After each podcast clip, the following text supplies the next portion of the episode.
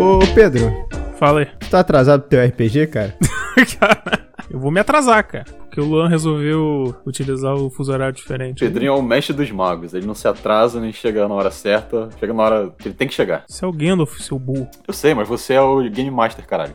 Ah, você, você que tá mestrando o RPG? É. Olha só, deve ser uma história muito bem explicada. Nossa, meu Deus! Deve ter to- Nossa. to- todas as texturas das armaduras dos, dos bichos dele deve ter explicado. o olha- olha Tolkien que ia você- ficar com inveja do. Olha o que vocês fazem com o meu santo nome, cara. Ai. Só a realidade. Mas mais importante do que um jogo de RPG é que tá começando mais um pitaco. Caraca, botou a importância do joguinho no, no chinelo, seu joguinho de merda. Pô, cara, eu fiz com todo carinho, cara. Mas deve ser legal a campanha do Pedro.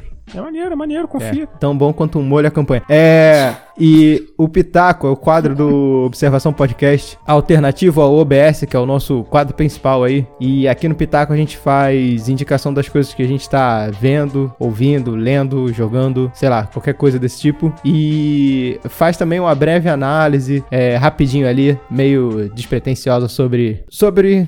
Sobre o quê? Sobre o tema, porra. Sobre o Porra. tema. E hoje a gente vai fazer um pitaco diferente. É um episódio do pitaco que a gente vai chamar de zona de desconforto, que consiste no quê? Nós três vamos indicar uma alguma coisa que a gente quer que o outro assista. Então, a gente vai indicar entre a gente as coisas. Essas indicações elas vão virar OBS no futuro. Então, é, vai ser um programa diferente porque nós três vamos ver alguma coisa que normalmente está fora da zona da, da nossa zona de conforto e também vai aproveitar para ser uma indicação para quem tá ouvindo esse pitaco aí. Então é, é uma forma assim legal da gente assistir coisas que os participantes, né, gostam e, e a outra pessoa não assistiria porque justamente tá fora da zona de conforto, né? É um tiro triplo no escuro. É, um isso tiro aí. triplo no escuro, é isso aí. A gente obriga ao outro a gostar daquilo que a gente gosta. Ou pelo menos experimentar ela. A gostar já é outra coisa, a gente vai assistir. É, aí. gostar pode não acontecer. Pode não acontecer. Mas antes da gente continuar esse pitaco aqui, eu tenho que dar o um recadinho. Vocês têm que seguir aí no Spotify. Lembra de seguir no Spotify, aperta aquele botãozinho verde de seguir lá. É, não esquece de passar no Instagram do, do Observação Podcast, que é arroba obs.podcast. Tem uma página no Facebook, é só pesquisar por Observação Podcast que você vai encontrar. Tem a Twitch, que é twitch.tv barra obspodcast. E se quiser mandar alguma coisa, mandar um e-mail, qualquer coisa, é no Observacal, sem cedilha e sem tio, observacalpodcast, arroba gmail.com. Tem mais algum recadinho? Ah, é, tem. Tem o, o desafio dos amiguinhos. Se você quer ajudar a gente, é só fazer uma indicação pros seus amigos que gostam de, de ouvir podcast. Fala pra cinco amigos que você conheceu um podcast novo, que no caso é o Observação. E Jura? é.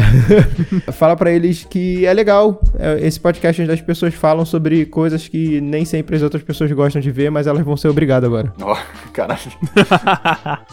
Como é que tá o opressor hoje? Quem que vai começar hoje? Você, faça as honras. Eu que vou começar? É. Por mim? Então tá bem. Então eu vou começar com uma indicação de Pasmem, um anime.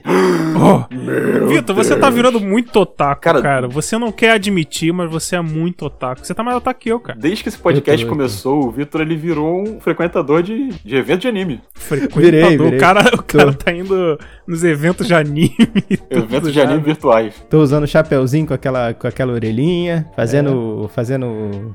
Fazendo é, uma plaquinha, caralho. com a mão. É, isso aí. É, e fingindo que eu sou o Roy Mustang e fico estalando o dedo. Ou andar curvado achando que é o L. Mas não, na verdade é um anime que eu vi na minha adolescência e que hoje em dia eu acho que ainda ele é bem foda assim até hoje em dia, que é o Neon Genesis Evangelion. Olha só, lá vem os robôs sangrando.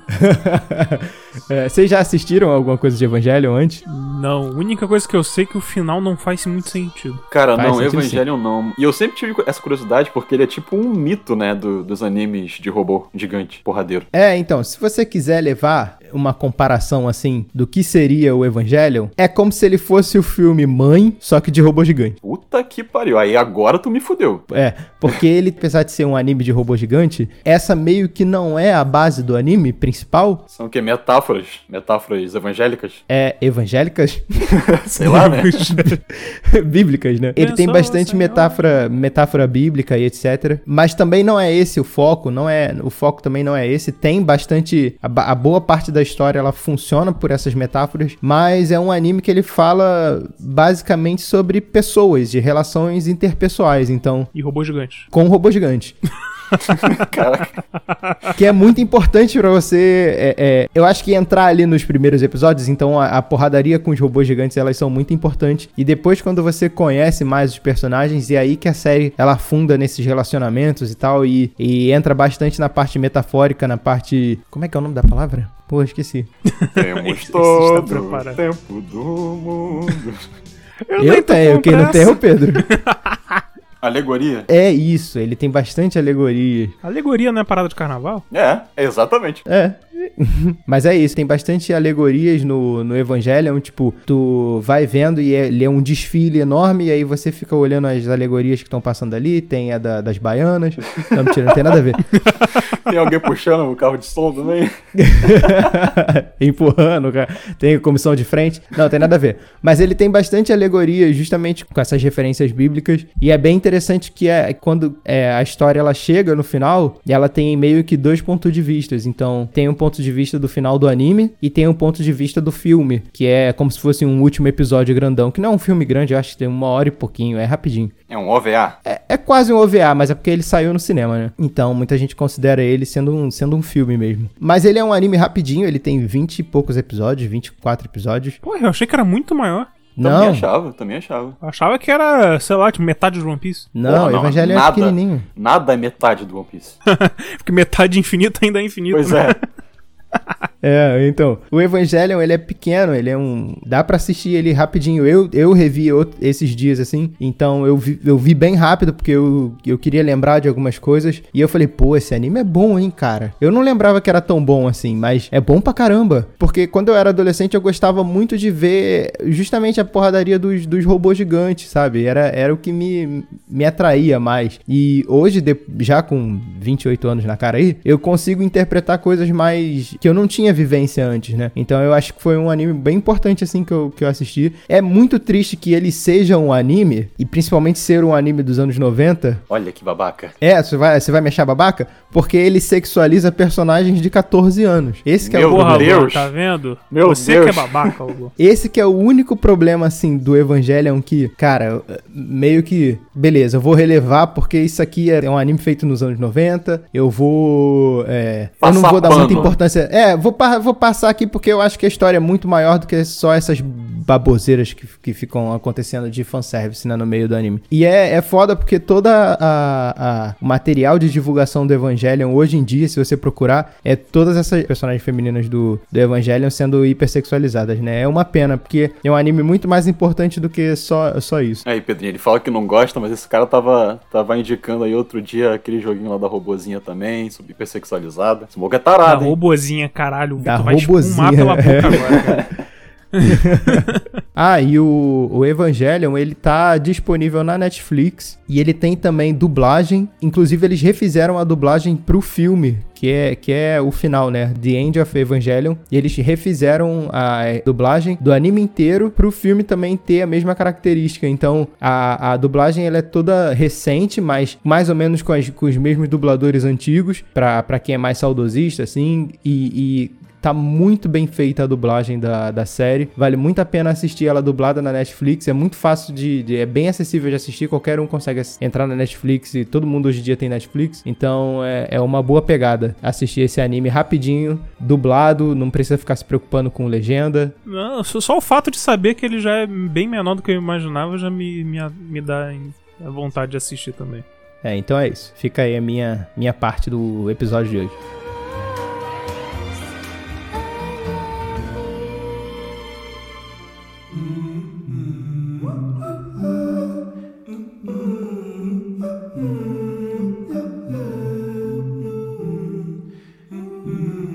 Então, a minha indicação é uma série totalmente improvável que eu descobri meio que sem querer. A minha indicação hum. é a série Euforia, uma série hum. adolescente de uma personagem principal que era estrela da Disney. A... É da Hilary Duff. Não, é a Zendaya. Ah, olha só. A Mary Jane lá do... Exatamente. Sim. No Homem-Aranha, ela tem aquele papel meio clichê de adolescente, né? Não, não que seja ruim, mas você já viu aquele adolescente que, que faz aqueles... que dá aquelas tiradas, aqueles comentários. É o mesmo papel daquela, uhum. daquela míssil adolescente do, do Deadpool. Sim, ela é bem cínica, né? É, é basicamente a mesma personalidade ali. Uhum. E eu acabei percebendo que ela é muito melhor atriz do que eu achava. Porque no Homem-Aranha, como eu te falei, ela entrega um papel assim que você já viu antes. E ele, ela não tem tantas expressões, ela não consegue te passar a atuação dela. Uhum. Mas nessa série, cara, eu fiquei impressionado. Então, a série se passa é, com a história da vida dela. É a Zendaya, que interpreta, interpreta a Rue, e a Jules, que é interpretada pela Hunter Schafer que é uma garota trans. Então, a, a Rue, ela é diagnosticada bem pequenininha, com 8 anos, com vários distúrbios mentais, vários problemas que precisam de tratamento com remédios, com drogas, é, drogas pesadas. Uhum. E isso causa uma, um desbalanceamento é, desde pequeno no cérebro dela. Ela não consegue não estar dopada o tempo todo. Então, a série retrata muito isso. É uma série muito sobre a relação dessa personagem com as drogas. É, é com as drogas dos remédios, né, no caso. Então, não exatamente. Como uhum. eu te hum. falei, ela tem esse desequilíbrio químico é, desde muito pequena. Então, a gente meio não tem essa, esse tato, né, porque a gente não convive com tantas pessoas assim que tem esses problemas, mas isso causa um, um, um, desequilíbrio mesmo químico no cérebro da pessoa e a pessoa não consegue mais ser ela mesma se ela não tiver dopada e acaba que ela também não sabe mais quem ela é se ela não tiver dopada. Uhum. E isso acaba que faz ela ficar viciada o tempo todo em não se sentir sóbria. Caramba, mas que loucura. É, pois é, e me pegou muito despercebido esse, esse plot. É, ela meio que desaprendeu a ficar sóbria, é isso, né? Isso, ela, ela, acho que ela não sente prazer em ficar sóbria. É, é, é uma. Então, como eu tava te falando. É como se fosse um certo incômodo em ficar sóbria, é isso? Mais ou menos isso. Ela é viciada em todas as drogas, eu posso dizer assim. Ela é todas? É, todas, inclusive, tipo, os remédios da mãe dela, sacou? Ela, ela uhum. tem que estar tá dopada de alguma coisa, de alguma forma. E, cara, Sim. essa série entrega esse plot dessa personagem. E eu achei muito legal, porque você não tem essa, essa, esse tato, né? Você não vê socialmente o que uma pessoa que toma remédio desde criança passa no dia a dia. É, você não sabe o, o resultado que isso causa no cérebro, no comportamento, nas relações sociais dela. Uhum. Mas é, é remédio que, que realmente muda, de repente, a personalidade da pessoa? Ou é só esse sentimento mesmo de ficar dopado, ficar mais. Pelo excesso do remédio. Né? É. Então, ela tem comportamentos, por exemplo, que precisam ser tratados com remédio porque ela precisa estar, de certa forma, dopada para se comportar normalmente. A série mostra isso. Ela, ela, tem uma passagem, logo no primeiro episódio, dela apresentando esses, esses comportamentos diferentes mas ela era criança. E criança é uhum. difícil, né? Criança tem comportamentos diferentes o tempo todo. É, é como se fosse uhum. um ser humano bêbado o tempo todo. Claro, e... é, tá descobrindo o mundo, né? Exatamente. E, e, é por isso que é tão chocante também pra mãe dela quando o médico dá a, o diagnóstico que ela tem e ele sequencia as doenças que ela tem. E aí logo em seguida uhum. você já vê ela tomando os vários remédios e você e o, a série te joga pro futuro. E nisso você já percebe que ela é uma pessoa que tá com problemas sérios, assim. Ela já é apresentada voltando do rehab, porque ela tem problemas com todas as drogas, como eu disse. Ela é viciada em tudo. Ah, sim. Então a, a série começa num flashback e, e, logo depois ela te joga pra, pra fase adulta ali, né? Isso. E aí você já, já começa a entender a, mais ou menos o que tá acontecendo. Tipo, uma das primeiras cenas é ela voltando de carro da rehab com a mãe dela, super feliz, super esperançosa de que ela dessa vez vai ficar bem. Você tem um, uns flashes, assim, do que foi o rehab dela, dela lembrando, e ela te conta isso o tempo todo quebrando a quarta parede, né? Ela narra o tempo todo é, a situação que tá acontecendo acontecendo. Uhum. E aí você vê, cara, ela voltou, tipo, é, tá, tá, a mãe dela dirigindo e a mãe dela é esperançosa com a recuperação dela. Tá a irmã mais nova dela, que é a melhor amiga dela, pelo menos é muito companheira. E tá uhum. tá as duas na frente felizes e ela atrás, cara. Sabe, sabe aquele, aquela, aquele olhar que a Amy Winehouse tinha de uhum. vazio, de totalmente utópico da realidade, né? Era era distante, né? Só uma casca, só existe só ocupando espaço ali naquele ambiente. Uhum. E cara, quando eu vi essa cena, eu, eu vi o quanto essa garota sabe atuar muito bem, cara. Como ela entrega, como ela entrega o sentimento mesmo. Nesse momento que ela, que ela tá nesse carro, é quando ela, quando ela passa pela Jules, que é a, a outra personagem principal da série. Sim, é. Então ela tá com esse olhar sem vida nenhum e ela não fala nada. Ela simplesmente olha e a expressão, o jeito que, que ela consegue passar com o olhar, com as expressões da cara dela, você, você já percebe que essa garota tem algo realmente especial. A Disney sabia o que estava fazendo quando contratou essa menina. E a outra personagem é a Jules, que é uma adolescente trans que acabou de se mudar para essa cidade nova, que é um subúrbio. E... Ah, elas não se conheciam antes. Não, elas não se conheciam. Entendi. E ela tem um estilo todo diferente, assim. Ela não só é uma pessoa diferente pelo estilo de vida dela, como ela também se veste diferente. Ela se veste igual uma garotinha, assim, de, de 7 anos, sabe? Ela, ela se vende com roupas infantis, basicamente. E aí, no momento em que a, a Rue olha pra Jules, ela já, ela já sente que, que ela é tão outsider quanto ela, sabe? Uhum. E a série aborda a relação das duas de uma forma muito, muito sensível. É, a série também aborda temas como é, preconceito, é, transfobia e coisas assim que, que a gente também não tá acostumado exatamente a ver na grande mídia, sabe? Uhum, tem começado mais para agora essas abordagens com é, assuntos de transfobia, de homofobia, etc. Isso. E eu sinto que a gente precisa cada vez mais disso, porque a, a empatia ela cresce quando a gente sente a dor, né, do outro. Uhum. É, não só isso, eu acho que também falta mais mídias. Tem pessoas trans como personagens principais e não nem sempre esteja problematizando isso, sabe? Seja só uma Apenas uma característica dela. Né? É. Não, não é nem, nem isso é, é, obrigatoriamente a característica. Precisa ser uma característica do personagem. Tipo, ela tá lá por ela estar lá e ela é um personagem, sabe? Tá inserida no meio de forma natural. Então, as duas são adolescentes e as duas estão no ensino médio. Então, você imagina, cara, o adolescente é um bicho sem limite. É um bicho sem filtro. Sim, sim. Imagine. É ruim. É, bicho ruim. A situação das duas, a situação singular das duas, soltas nesse, nesse âmbito. Você presencia coisas que. Eu, eu tinha um pouco receio, porque assim, séries adolescentes, eu, eu tinha essa impressão de que era, tinha umas situações muito forçadas, com adolescentes bonitos fazendo coisas incríveis, sabe? E, é. E essa série é exatamente o oposto, assim. Ela eu é. acho uma... que isso foi meio quebrado, assim, dos anos 2000 pra cá. Eu acho que já, já foi meio. Esse estigma já meio que caiu, né? É, então, ultimamente a gente tem tido séries muito boas adolescentes com plots muito interessantes e personagens Sim. bem, bem é, profundos. Né? A série, ela aborda os problemas da vida das duas e principalmente o relacionamento que acontece quando as duas acabam se encontrando. Uhum. É, no primeiro episódio já acontece uma, uma festa onde coisas acontecem. É aquelas festas bem americanas, meio bem bem meio American Pie, assim. Sei, aquelas e... festas de fraternidade. Isso, e adolescentes tomando as piores decisões possíveis com muitas drogas hum. no meio da cabeça. Os personagens, eles são, os personagens da série são todos interligados de uma forma que você não percebe no começo. E quando o primeiro episódio acaba, você, você percebe que alguma coisa muito grande vai explodir. Eita. É, no final do primeiro episódio você já sabe que as personalidades tão outsider das duas combinam muito bem. E quando uhum. as duas se encontram e, e casam uma, uma coisa com a outra, você você vê que tanto a Rue, que passou o, o, primeiro episódio inteiro vazia, ela cria uma, uma vida do nada, só por ter conhecido alguém tão outsider quanto ela. Uhum. E, a, e a,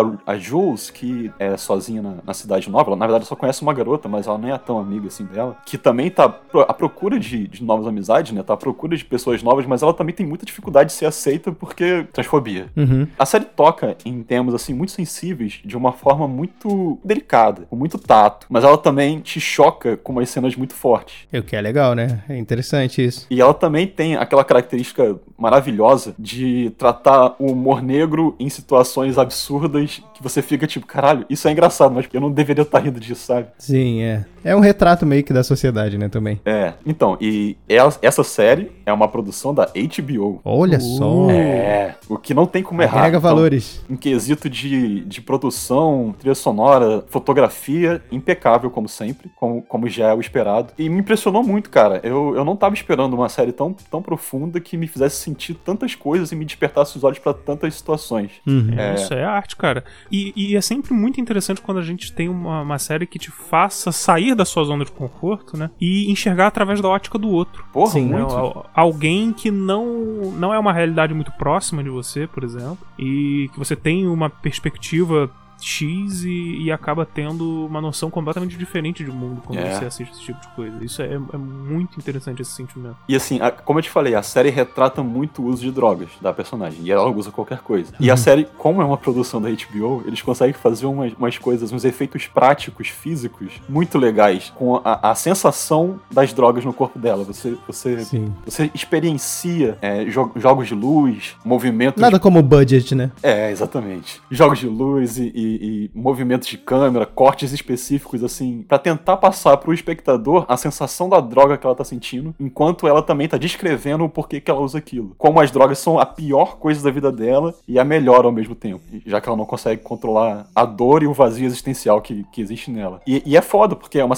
é uma situação que foi necessário ela ser, ela ser viciada para pro tratamento dela. Só que uhum. isso destrói a família de, de formas inacreditáveis, destrói os relacionamentos de formas inacreditáveis. Ela tava voltando desse rehab depois da irmã dela, mais nova dela ter encontrado ela em overdose, quase morrendo. Caraca. Então foi meio que uma medida de, de emergência, né? Levar pro, pra Isso. reabilitação. E aí você vê o choque que, que é, tipo, ela saiu da, da reabilitação sem esperança nenhuma. A primeira coisa uhum. que ela faz é ir comprar droga e tá todo mundo perguntando: é. e aí, como é que foi a rehab? Como é que você tá agora? E, e todas essas coisas na cabeça dela, junto com todas as sensações, com, com, esse turbilhão de coisas que tá acontecendo e com esse relacionamento novo de alguém que é tão diferente. Cara, isso, isso, isso desenvolve uma coisa muito boa na série. Fica essa indicação Maneiro. porque vocês vão gostar, tenho certeza.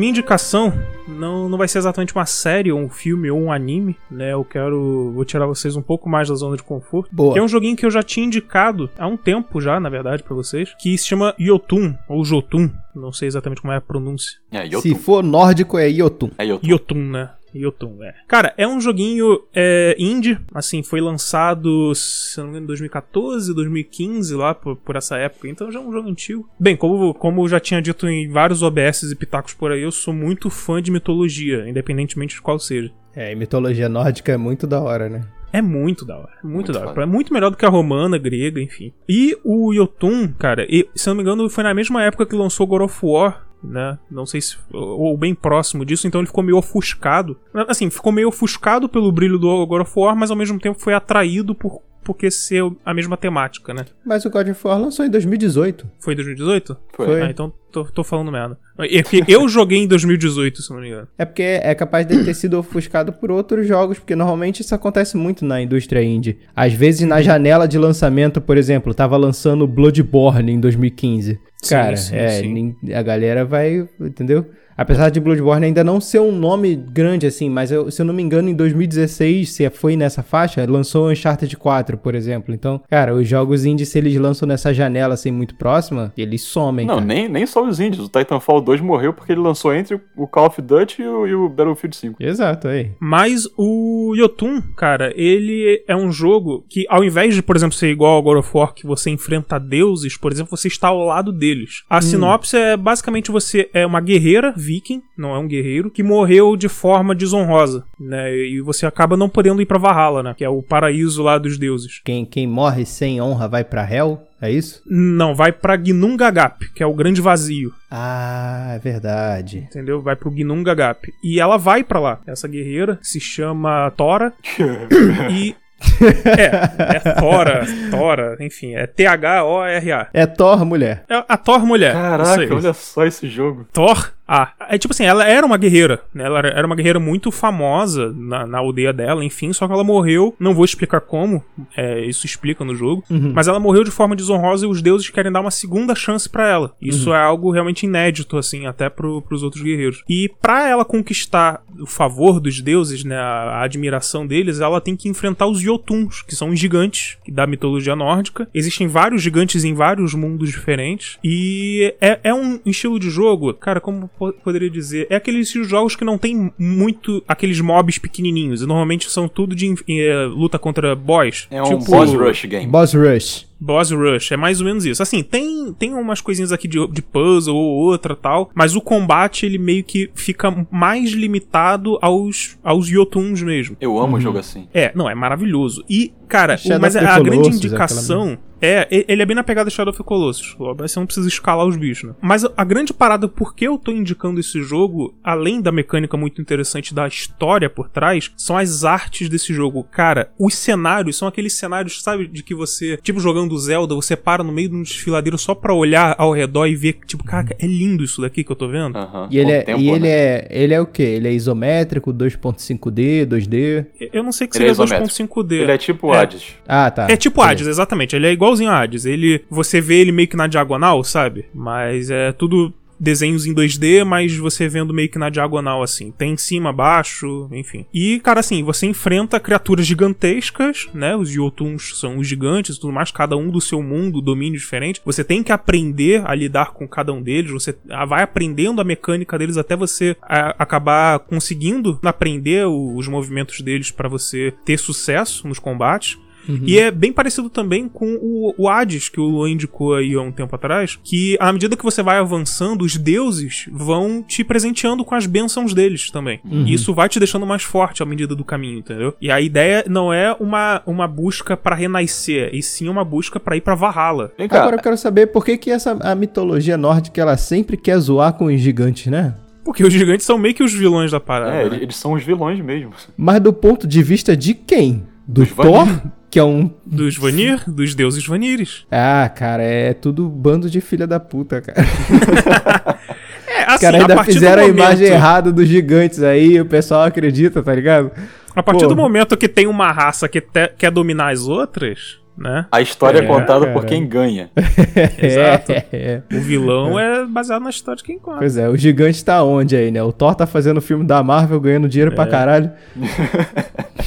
Mas, por exemplo, cara, assim, a, as imagens, cara, são, é muito lindo. Porque, por exemplo, na mitologia, é, fala muito sobre a árvore dos mundos, né? Yggdrasil. E diz que no topo dela tem uma águia, uhum. né? Que fica que fica por lá, e no, nas raízes existe um dragão que tá devorando as raízes, enfim. E assim, diferente, por exemplo, do God of War, que é, eles literalmente, é, o Yggdrasil é uma sala onde você entra para teleportar entre mundos, né? É um hubzão. Uhum é, nesse jogo você anda, literalmente. Você vê lá no final, tipo, as raízes se espalhando por todo o universo, sabe? É, que Maneiro, hein? O, o dragão de medidas é, titânicas, sabe? Ele Colossais. devorando as raízes. Maneiro. Entendeu? É, é, é, algo. É incrível de ver. É incrível de ver. Você percebe que o seu, seu, personagem é pequenininho. E você percebe a magnitude do mundo ao seu redor, sabe? É feito para é. você sentir o contraste mesmo da grandiosidade da. Exato, coisas. exato. A beleza da, daquele mundo divino, né? Do, e, e, de tudo, cara. É realmente é um jogo que é uma arte. Assim, todos os jogos, todos os jogos não deixam de ser uma, uhum. mas eu não poderia deixar esse passar sem, ser a, tem, sem ter a admiração correta dele. Logo Caraca, você, o, o Ragnarok Boy.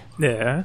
Tem coisas que já me chamaram muita atenção. Um, ele ser desenhado, né? E ele ser isométrico, eu gosto desse estilo de jogo. É, e outro, mitologia nórdica é muito maneiro, cara. É muito maneiro. É muita é loucura. Muito... É muito fácil me, me, Quer me conquistar num jogo de, com a história maneira? Bota uma mitologia celta ou uma mitologia nórdica que eu, que eu, que eu jogo. eu acho maneiro, é. É muito é, foda. Eu tô querendo ver algum jogo aí com mitologia egípcia, com essas, com essas célticas, essas que a gente não tem tanto contato, sabe? Céltica uhum. tem, Hellblade. Ah, é, é pode crer, pode crer, pode crer.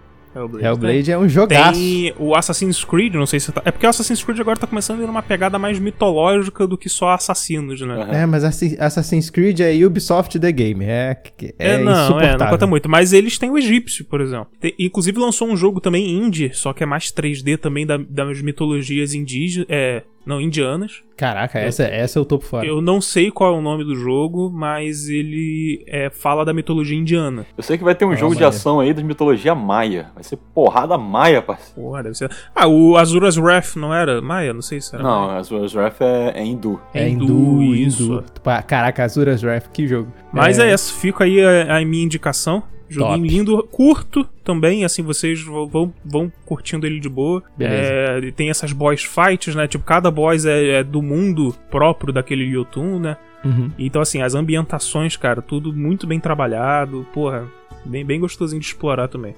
Agora, só pra finalizar, quando você falou boys fights, eu imaginei os Backstreet Boys entrando na porrada.